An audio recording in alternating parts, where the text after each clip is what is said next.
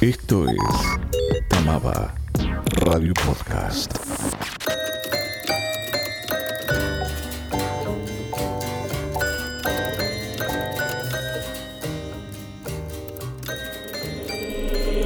Bienvenidos y bienvenidas a Tamaba Podcast.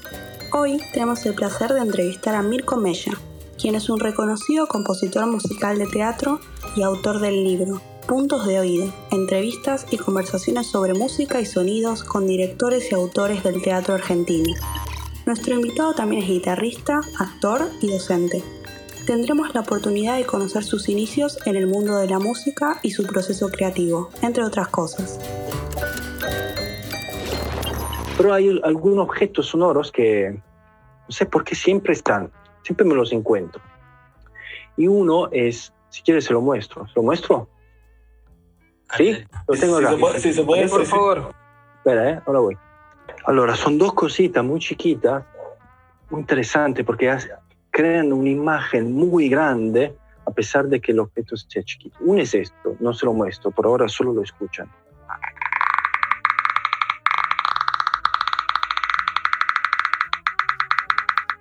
¿Se escucha?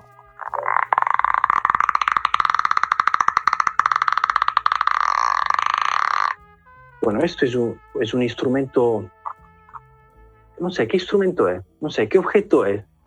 Eso, hacemos ahora el trabajo. Yo tengo esta información sonora. ¿Qué imagen tienen con ese sonido? Una tapa de un frasco. Perfecto. Sí, yo me imagino también como una tapa sonando un cierre, algo así, una especie de cierre.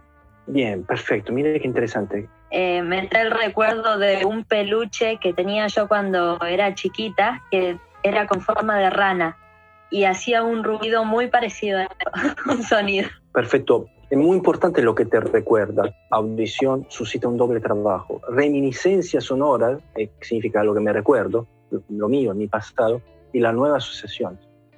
¿Qué más? Yo también tengo un recuerdo parecido en la finca de mi abuela, donde habían muchos animalitos y sonaban mucho las ranas, los sapos, y tenía un sonido muy parecido también. Perfecto. Ya tenemos cinco imágenes, ¿se dan cuenta? Completamente distintas. Seguimos. Pienso como en algo parecido a una cajita musical con una manivela giratoria, con un engranaje. ¿Quién más? A mí me hace acordar como si fuera, eh, ¿viste las maracas esas de, lo- de los botillones, así, en los, quin- en los cumpleaños de 15? Bueno, como si la estaría sonando muy despacito. ¿Qué más? A mí me suena como una rueda golpeando con algo, como una madera Algo. o algo. Ok, eso es es interesante, aprovecho para decir, uno ahora está tratando de visualizar el objeto, pero ¿qué es lo, ¿cuál es la reminiscencia a través de ese sonido tuya, personal? ¿Se dan cuenta los rebotes de subjetividades que había entre mi audiencia en este momento? Hubiera sido extremadamente poco claro. Se llama cansamama, es un instrumento del norte de Brasil y se usa así, mira. En realidad se llama cansamama porque los niños lo usan así. Se vuelven locas las madres, parece. Entonces lo llamaron así. Hay muchas formas de manipularlo, pues. Pero sin embargo es algo muy, muy... Vieron que es un objeto, nada, una cuerda, un cartón. Sin embargo la imagen, la infancia, el peluche, la- el sapo, el mecanismo de la película, la laringe, no es un sonido, es vos lo que haces con este sonido todo el tema del silencio, de la detención, ¿no? Estas cosas, estas convenciones que son palabras, pero sonoramente no existen, ¿no? Más la mejor forma de expresar el silencio es justamente un sonido. Un poco como cuando quieres hacer un apagón en el teatro o en un, en un lugar. Si sacas completamente toda la luz, sucederá que muy probablemente todo el mundo pensará, ah, hubo un corte de luz en el teatro. En cambio, si tú apagas toda la luz y entra un, un rayo, un, un- hilo de luz desde una ventana, todo el mundo dirá, ah, mira, no hay, no hay luz en escena. Yo me estoy explicando. Que a través de una pequeña luz de afuera, uno expresa la falta de luz adentro del lugar. Lo mismo con el sonido. A través de un determinado sonido yo puedo expresar que no hay sonido en este lugar. Si yo saco todos los sonidos y algo, algo se desenchufó algo, todo el mundo piensa. Yo necesito de una materia para expresar esa materia. Bueno, saludo, un placer que nos acompañe en la tarde de hoy. Mi pregunta va en relación a la diferencia que podría considerar entre la música cinematográfica y la música teatral y cómo poder cautivar a la audiencia en cada uno de esos medios ya que cuentan con recursos diferentes. Mira, yo cine nunca hice, con lo cual no, no te puedo dar una, no te puedo hablar desde una experiencia concreta personal. Sí, escuché mucho cine, incluso conozco gente que hace. Sí, hice publicidad, no es cine, pero bueno, eh, pertenece ya al mundo del, del audiovisual en el sentido de ese medio, ¿no? Eh, no es que son dos cosas diversas, son como son dos planetas diversos. En un mismo sistema solar, pero yo completamente. Y el público también es muy distinto, a pesar de que lamentablemente la escucha cinematográfica la llegamos a teatro. Este es un problema. Entonces, pretendemos o nos decepcionamos si el, el, resultado sonoro de un espectáculo teatral no alcanza ciertas expectativas que tenemos cinematográficas. Eso es un problema de percepción. Mira, justamente, me escucho o me escucho, escucho me escucho. Desde el punto de vista de la composición o del músico son compromisos completamente distintos. Pero me parece que cabe precisar, bueno, también imagino que lo sabrás, que el cine es un nieto del teatro. Entonces tampoco a nivel de objeto estético hay que ponerlo en los mismos planos. Porque cuando nació el cine, el teatro tenía 2500 años, el cine ya, ya tenía un desarrollo bastante variado, pesar de no haber tenido ninguna época muda, por ejemplo, el teatro. Siempre no solo eso, a pesar de haber nacido como hecho musical, sonoro musical, porque los griegos además tenían una parte del escenario que se llamaba orquesta, que estaba dedicada al coro de los músicos. el teatro nació así como un hecho musical donde lo sonoro y la música era un elemento constitutivo. No hay que estaba o no estaba. Todas las tragedias griegas tienen coro y música. Después cuentan historias distintas, pero el procedimiento era igual. El cine me parece que robó un montón de cosas de, de todos lados y respecto a lo sonoro, me parece, personalmente me parece que se quedó un poco, se quedó un poco cortito el cine a nivel sonoro. No hablo de tecnología, hablo de procedimientos. Ahora estoy escribiendo segundo libro sobre este tema, hay una parte donde reflexiono sobre el cine, me parece notable que en 100 años y con justamente estos 100 años tan rápidos, tan vertiginosos tecnológicamente, el cine como que no, no ha experimentado mucho los procedimientos sonoros. Sí tecnológicamente, pero eso no es el cine, esto es la tecnología que avanza.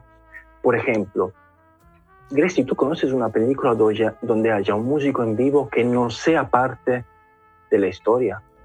Un músico, por ejemplo, tú vas a teatro y había, hay una, una escena, un actor, dos, diez, veinte, depende. Hay un músico allí sentado tocando, no sé, el violoncello. Este músico no hay nadie, es el músico de teatro, normal, en un teatro. O por lo menos yo no conozco ejemplos de que haya un músico adentro del plano que no sea parte de ese contexto, que no sea el músico de cine es un ejemplo que te hago para que, como que la, la, a, par, a, partir de los años 30 el cine encontró esta cuestión de lo sonoro, bueno, enganchó por ahí y como que empezó una cuestión muy lineal, sonoramente. No, la imagen no, completamente distinta fue la experimentación. El sonido me parece que demasiado previsible, me parece. Tamaba, música y sonido, Instituto Terciario. Tecnicatura Superior, músico profesional, cantante profesional, técnico superior en sonido, con orientación en producción musical. Tamaba, más de 25 años, profesionalizando el estudio de la música.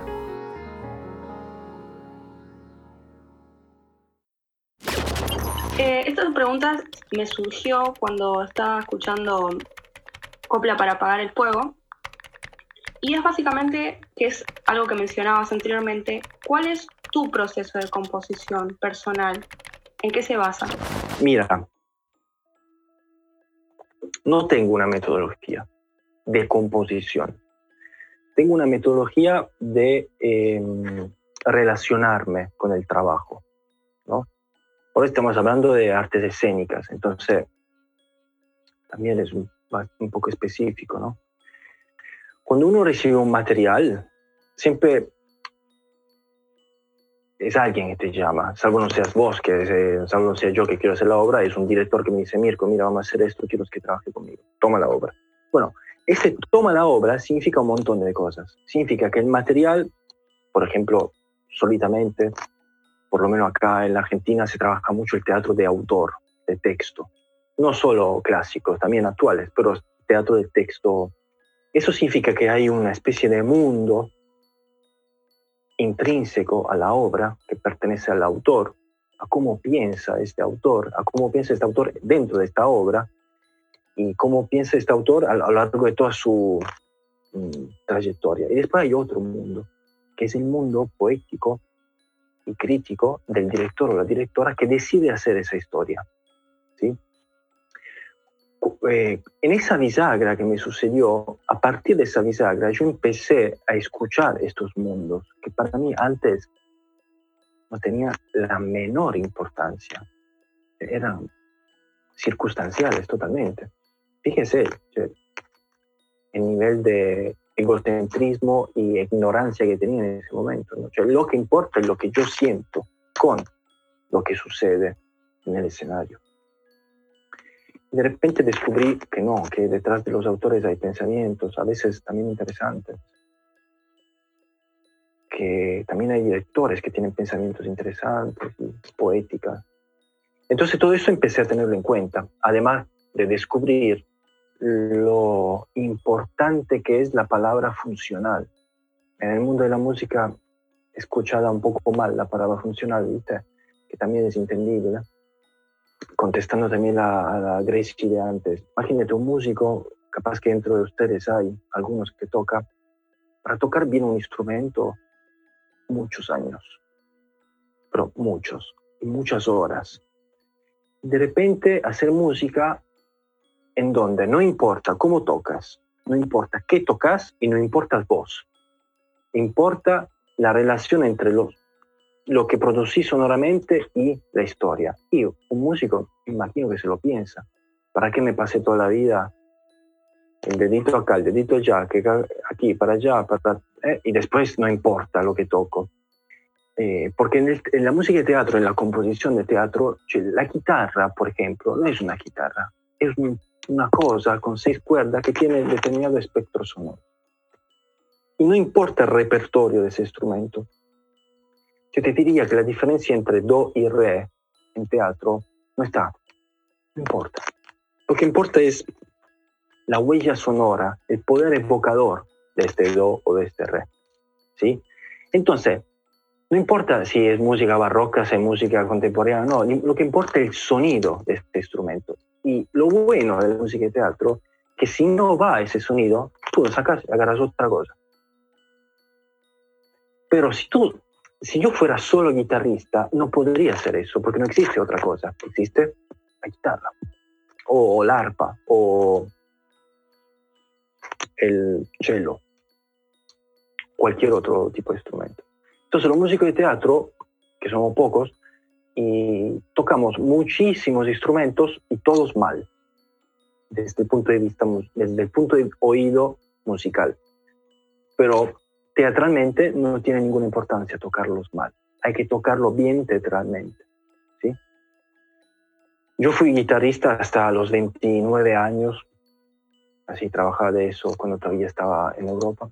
Y después cuando empecé seriamente con las artes escénicas eh, fue imposible mantener el nivel sobre el instrumento y sobre todo sobre todos los instrumentos que empezaba a tocar.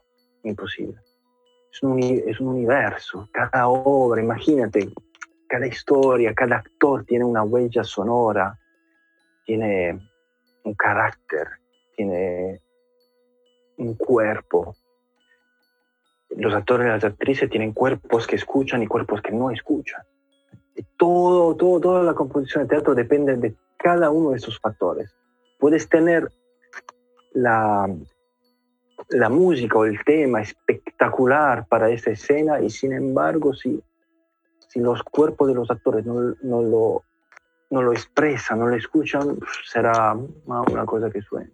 O al revés, puedes tener cuerpos escuchadores y vos no tener el material sonoro que alcance semejante esponjas sonoras, a veces hay ahí, me pasó realmente, me pasó de trabajar con grandísimos actores que sordos y con otros no.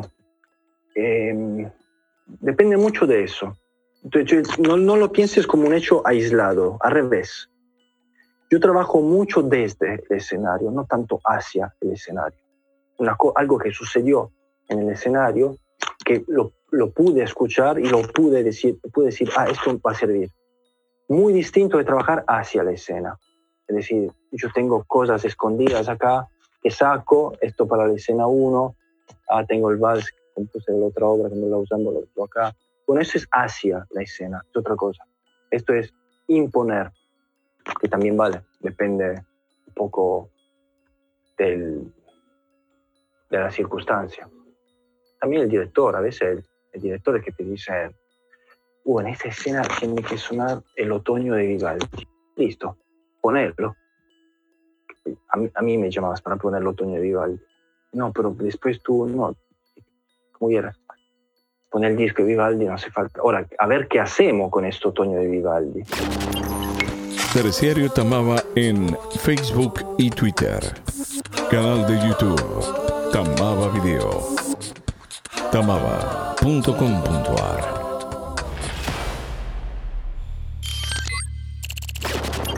¿Has experimentado tocar en vivo con instrumentos digitales? ¿Y cuál es tu opinión al respecto de ello?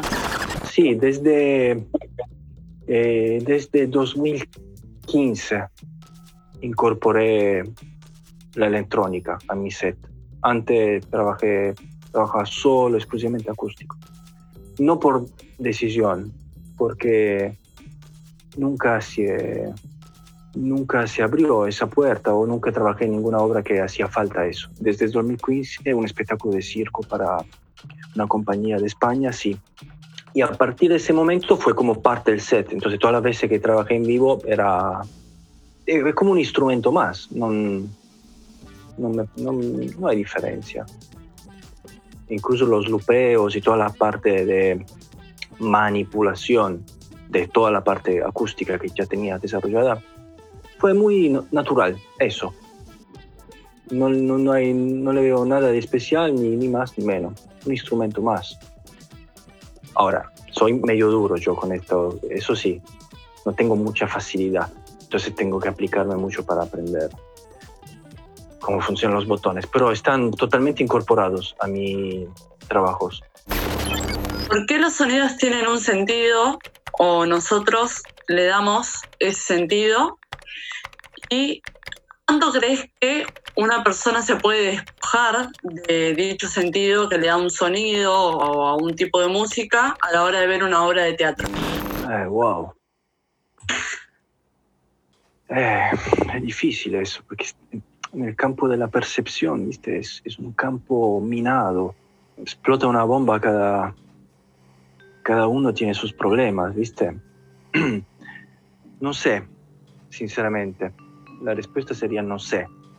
Me acuerdo de alguna... Tengo algunas imágenes, pero... Básicamente, música, sonidos, ruidos, palabras y silencios. Básicamente lo que escuchamos, ¿no? pues verdad, la palabra es un sonido, la música está hecha de sonido, los ruidos son sonidos, bueno, ahí ya es otra cosa, pero más o menos estas son las características. Lo que pasa que no es que no son así.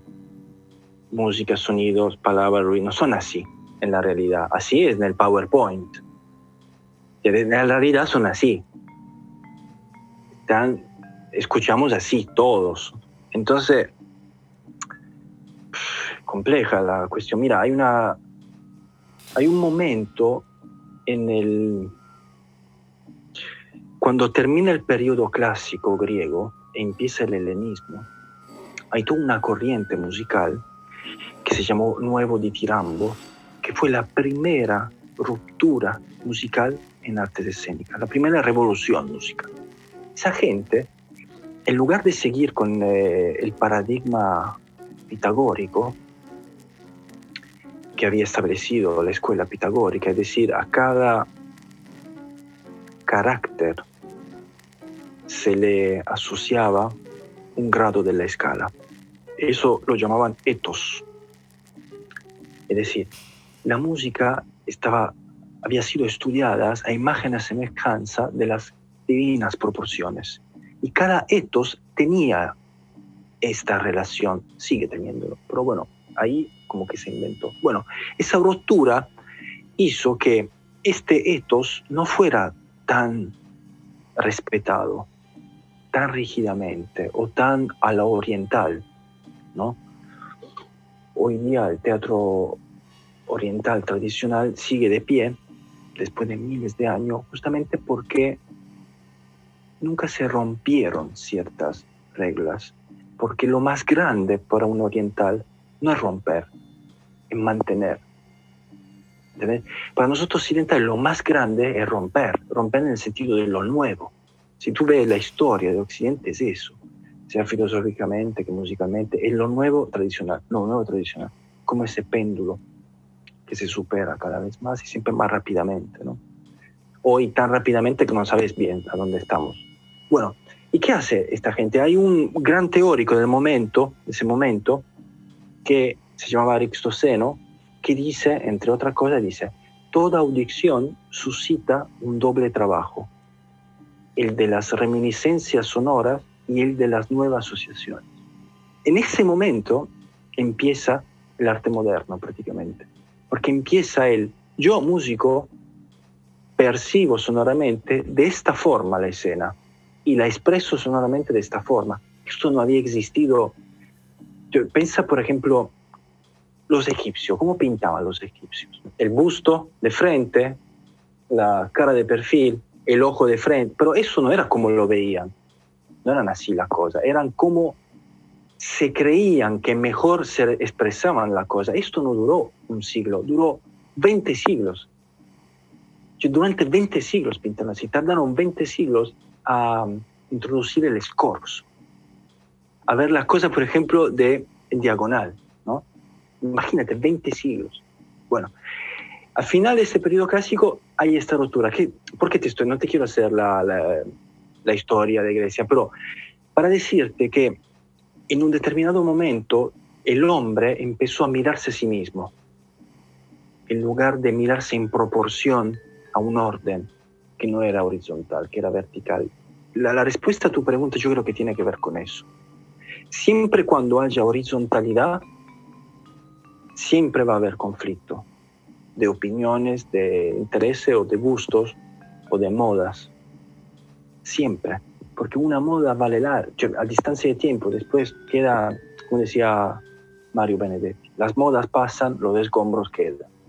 Ahora, a mí parece muy interesante las civilizaciones o las, los lugares en donde todavía tienen una conexión con lo vertical. Entonces ahí ve el esfuerzo que hacen para encontrar el sentido intrínseco detrás de cada cosa. Están viendo un sonido en escena y no porque sí, porque a mí se me da la gana. Entonces ahí cada uno percibe de esa forma. Pero después, en cuando lo relacionamos a un objeto estético, ahí empiezan los problemas. Porque si es porque sí, esto dará un resultado. Si uno empieza a medirse con cosas un poquito más grandes que uno mismo, y ya es más difícil elegir. No es tan sencillito decir, ah, lo hacemos así. Averigua por cursos y talleres. tamaba.com.ar Tamaba Podcast. Mi pregunta es la siguiente. ¿Qué función cumple en sí la música en una propuesta teatral, teatral perdón, y en cuanto a lo visual y auditivo? ¿Los dos se complementan o en realidad uno por ahí condiciona al otro? no, diría condicionar, digamos que trabajan hacia el mismo objetivo, en teoría. A veces hay mucha comunicación entre las áreas, a veces no tanta. Sobre todo cuando, por ejemplo, hay profesionales grandes en el sentido así, con mucha trayectoria, entonces es más difícil a veces juntarte, ¿viste? O a veces el director también, que no, o confía ciegamente en todos los eh, eh, creadores que llamó o no, no le importa eso, simplemente dice, vos quiero esto, quiero esto. A veces, me, eh, en cambio, no. Yo, por ejemplo, a nivel visual, trabajé bastante con el... Yo me encontré en, varios proyectos donde trabajó el Chango Monti, Félix Chango Monti, un director de fotografía muy importante de este país, que hizo así eh, la historia oficial, de lo más importante que hay. Y hace mucho teatro él también. Es impresionante cuando encuentras gente que maneja tanto su, eh, su área, sus herramientas. Es impresionante cómo uno se da cuenta que las leyes son iguales para todos, que son la misma para todos. Las leyes de estética, ¿eh? En el caso, por ejemplo, de, Changi, de Chango, yo lo digo porque es asombroso, él trabaja casi exclusivamente con luz blanca. Pero cuando ves la obra, no te parece que, ves colores.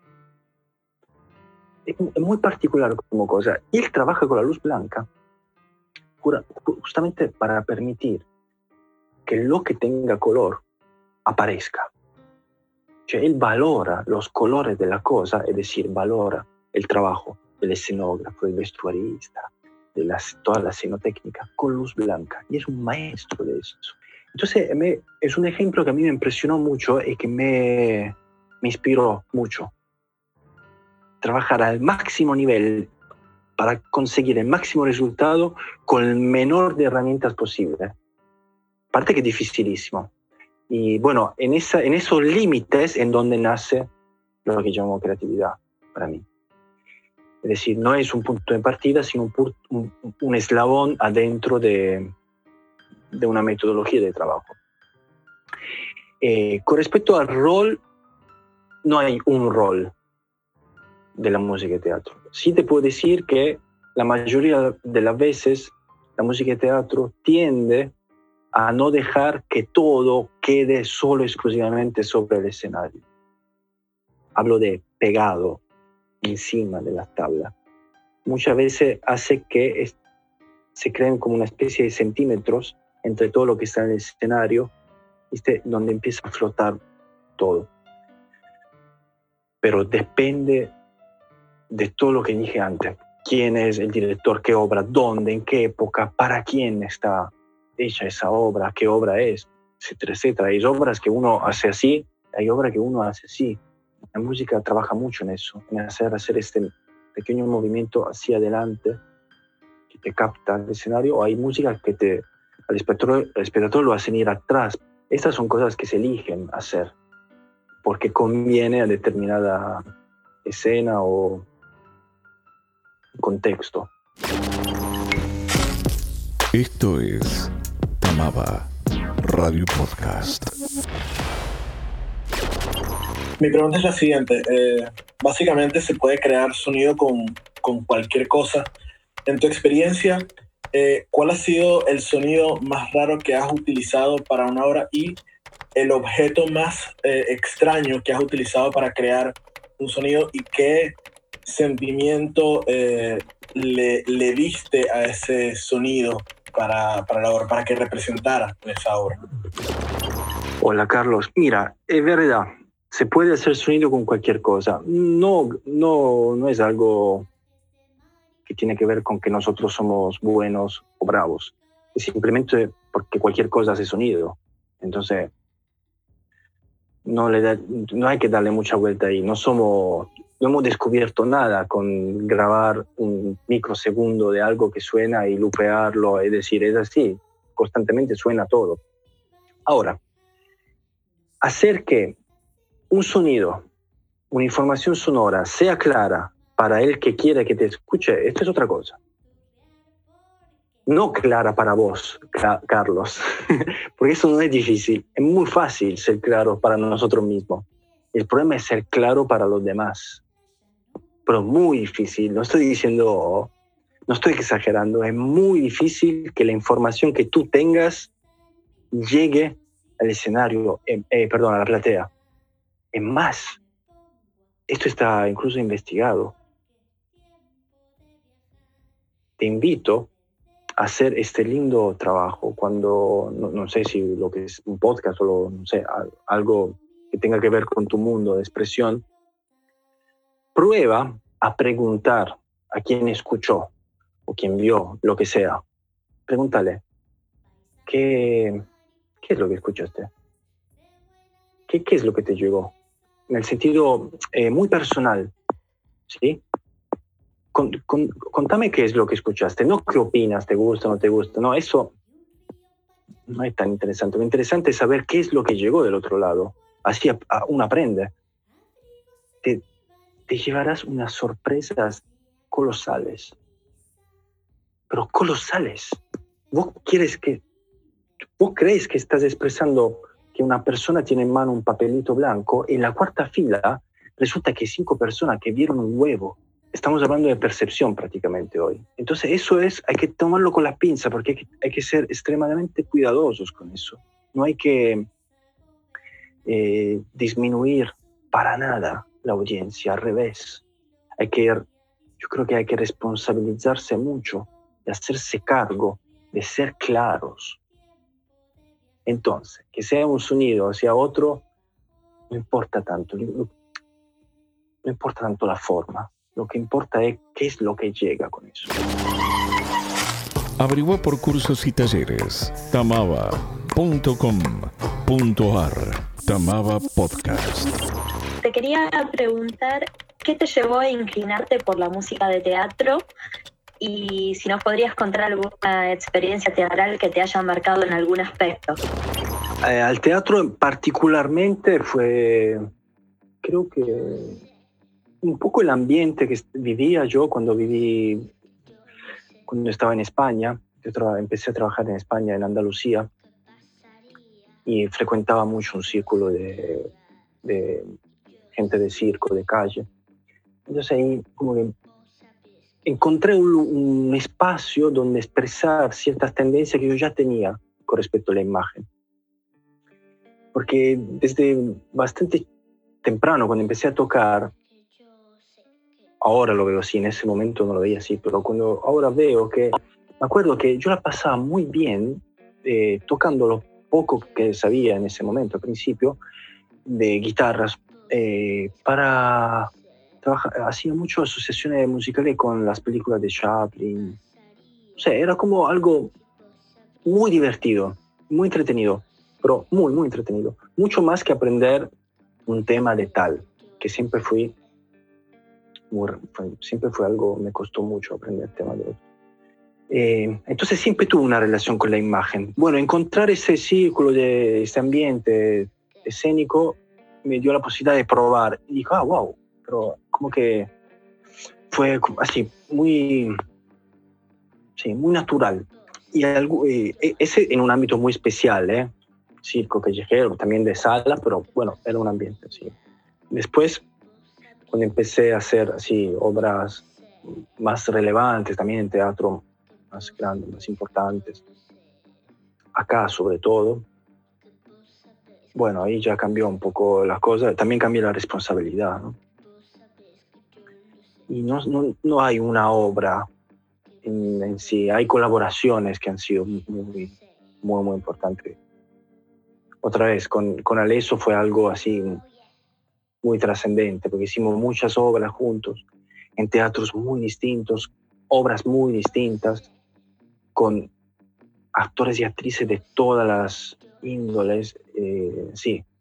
Entonces fue, fue algo muy importante. También hay, no sé, bueno, también hay malas experiencias, en el sentido que también hay situaciones malas en el sentido que son experiencias desastrosas, pero donde justamente ahí aprendes claves de lectura de uno mismo, de decir, ah, mira, mira qué vuelta que di, qué equivocado que estaba, ¿no? Y cómo defendía esta equivocación sin saber. Entonces, experiencias desastrosas que son así, clases magistral de lo que no hay que hacer. Y gracias que, que, que, sucedieron, ¿no? Esa fue, ahí tengo varias, no pocas, muchas. pero por suerte siempre, no, siempre no, pero muchas veces, la mayoría encontré personas más grandes que yo, de edad y de experiencia, siempre con una mirada muy indulgente hacia mí, como para remediar la equivocación y aprender de la equivocación e ir más allá, superarse. Eso creo que ha sido enorme. Tamaba. Música y sonido. Instituto Terciario. Tecnicatura Superior. Músico profesional. Cantante profesional. Técnico superior en sonido. Con orientación en producción musical. Tamaba. Más de 25 años. Profesionalizando el estudio de la música. ¿Cuáles son tus ejercicios o tus modalidades para escuchar y no para escucharte a vos mismo? ¿Cómo haces para escuchar las cosas sin hacerlo desde un lugar de la percepción personal y la historia personal, no? Ok, bueno, mira, mm, yo no creo sea posible escuchar. Es decir, no creo sea, sea posible evitar de proyectarse en los sucesos. Por ende, escuchar, mirar, todo lo que tiene que ver con los cinco sentidos, básicamente. Estamos hechos para que esto no suceda. Creo que por esa razón existen también los tribunales, justamente para que decidir, pues uno ve una cosa, uno ve la otra, no se sabe bien, que nunca se sabe quién, quién tiene razón. Pero sí, también es verdad que podemos, puedo, como entrenar para que para no proyectarme solo y exclusivamente todo el tiempo. Digamos, para escucharme menos. Pero tengo mis fuertes dudas que sea posible escuchar la realidad tal cual es. Con respecto a tu pregunta más específica, mis ejercicios, no es que tengo ejercicio, depende siempre de, de la situación. Si es un marco estético, es decir, dentro del artificio, por ejemplo, que puede ser un espectáculo de artes escénicas, en mi caso, que es mi trabajo, pero también cualquier otro objeto estético. Un programa de radio también es un objeto dentro de estos marcos, es decir, donde dentro de lo posible deberíamos controlar por lo menos la mayor cantidad posible de variantes de ese objeto, no dejarla al azar. Entonces ahí hay algunas cuestiones que sí se pueden, no sé si entrenar, pero sí trabajar para tener una escucha, digamos, un poquito menos emotiva para no escuchar solo exclusivamente desde la emoción y de una forma un poquito más lúcida. Yo creo que se necesita de un método. En mi caso muy personal hay, una, hay como una bisagra, hay un antes después desde cuando yo empecé a aplicar un método. Antes era me gusta no me gusta y después empezó a ser conviene o no conviene. Sigue siendo así. Eso no significa tener la clave que abre todas las puertas para nada porque también en el conviene está mi proyección. Pero bueno, es un trabajo que mira al objeto estético como algo un poco más desafectado de mí. Así, para hacer un ejemplo, yo acá solo en Buenos Aires debo haber hecho, no sé, una, no sé exactamente, pero por lo menos unas 30, 40 obras, estoy por ahí. Sinceramente, yo podría decir que dos o tres me gustaron me gustaron en el sentido que me sentí convocado por el contenido de la obra, por a dónde tira, tiraba, tira la flecha de la obra. Las demás, no. Sin embargo, esto no impide poner en práctica un método, una metodología para llegar al objetivo, que en este caso es el trabajo, ¿no? Es decir, poner una distancia entre la, la situación puede ser el objeto estético o la realidad, porque ojo, el mismo problema lo tenemos con los familiares. También cuando me habla mi madre, tengo, me escucho. También cuando me peleo con mi hermano, me escucho. No es, no es una cuestión para gente rara haciendo cosas raras. Tiene, la escucha y la escucha. Te contesté, Diego. Creo que me contestaste, pero me veo obligado a preguntarte por el momento bisagra, ya que pones un momento en el que eso empezó a ocurrir. La dejaste picando para que preguntemos por ese momento bisagra. Y sucedió acá, en la Argentina. Hay dos hay dos personas que fueron muy, digamos, fundamentales para esa bisagra. Dos directores de teatro. Uno con quien trabajé muchísimo, que fue Agustín Alesso, un gran director de teatro y maestro de actores, falleció hace muy poco, dos meses. Eh, y otro, que también era de su escuela, se llamaba Augusto Fernández, con el cual estudié, que son dos cosas muy distintas. Estudiar con un maestro, trabajar con un maestro son dos cosas completamente distintas. Bueno, en mi caso, eh, así, creo que ha sido un regalo, te diría, del cielo, porque realmente han sido dos experiencias de una relevancia, tanto, tanto es que digo que hay una bisagra ahí. Entonces, trabajar con uno me dio determinadas herramientas y cuestiones muy, muy concretas de la solución de los problemas. Y por otro, eh, del otro lado, más relacionado al, a la pedagogía, ¿no? Al, al, estudio en el sentido no de presentar con un público, sino hacer ejercitaciones para probar estas técnicas. Fernández, más, él todo el tiempo decía, no leo, me leo. Yo cada cinco frases decía esto. Entonces, a partir de esas dos experiencias, no sé si lo conocen, pueden buscar, capaz que sobre Augusto encuentran menos porque él trabajó mucho en Alemania, no tantísimo acá. Sobre Agustín Alesso hay mucho material acá. Realmente fueron dos personalidades notables de la escena argentina desde los finales de los años 50 hasta hace poquito tiempo. Generaron toda una nueva forma de hacer arte escénica y formaron prácticamente todos los que ven hoy en las escenas están formados con ellos. Entonces, eso a mí me... Esa fue la bisagua. Después yo tomé esta cosa y me la llevé a todos mis rinconcitos. En el ambiente teatral los músicos somos como gente de otro palo. De hecho, siempre se dice, la música entra.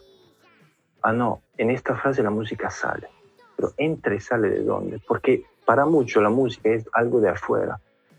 Entonces, bueno, por eso ya otra cuestión. Bueno, ahí, acá en la Argentina, en Buenos Aires, con estas dos experiencias, eh, sucedió esa cosa, que de repente me vi con que el me gusta no me gusta, no solo no funcionaba, sino era, eh, ¿cómo se dice? Contraproducente.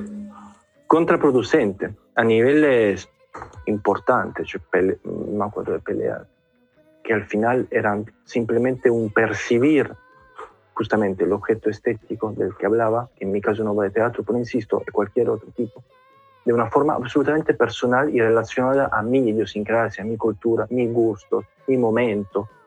Porque, ojo, tenemos buenos días, malos días también. Imagínate, trabajas, usted, por ejemplo, tiene que diseñar un nuevo ciclo de podcast, una temática que tiene ahí. Bueno, va a ser muy distinto si arrancan un buen día o un mal día, porque el encare va a ser completamente distinto. nunca sabemos lo que le pasó al otro. Pero puede haber pasado de todo durante el día antes de la grabación. Bueno, lo que digo yo es que con esto, con cierto tipo de metodología, uno puede alejar un poquito, a veces un centímetro, un metro. Los más profesionales lo hacen consiguen alejar bastante metros la cosa y la ve en otra escala, ¿viste? Como una maqueta arquitectónica. Si en escala 1.25 tenés todo acá, escala 1.100 ves todo, consigue ver la morfología total del objeto. Eso es muy, me parece sumamente difícil de hacer. Muchas gracias por escuchar Tamaba Podcast. Te esperamos en la próxima edición.